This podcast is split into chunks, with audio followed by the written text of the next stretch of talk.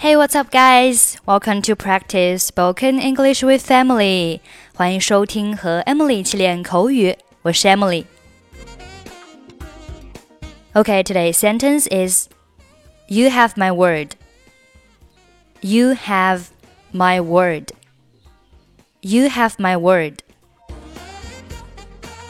Word, W O R D，在这里是表示诺言。 You have my word，字面上理解是你有我的诺言，可以翻译为我向你保证。比如说，I'm sorry, I don't mean it. You have my word, I won't do it again. 对不起，我不是故意的，我向你保证，我再也不会那样了。I'm sorry. I don't mean it. You have my word. I won't do it again. The work will be finished by the end of this week.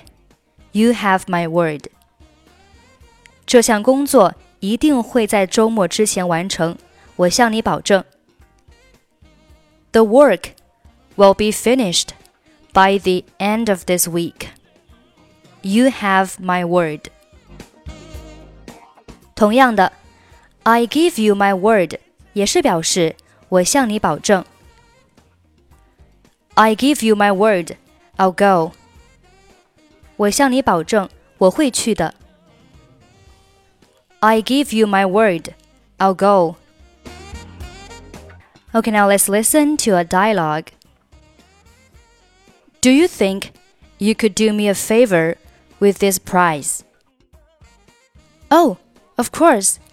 You know, normally we retail that for $29. But since you're such a good customer of ours, we will give you a discount. How's about 3% off?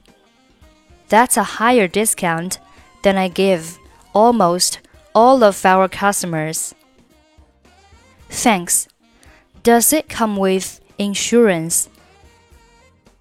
I'm sorry. I really wish I could do that for you.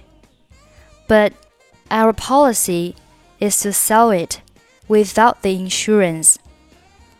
If you would like to purchase that separately, I can give you a real deal on it. That's okay.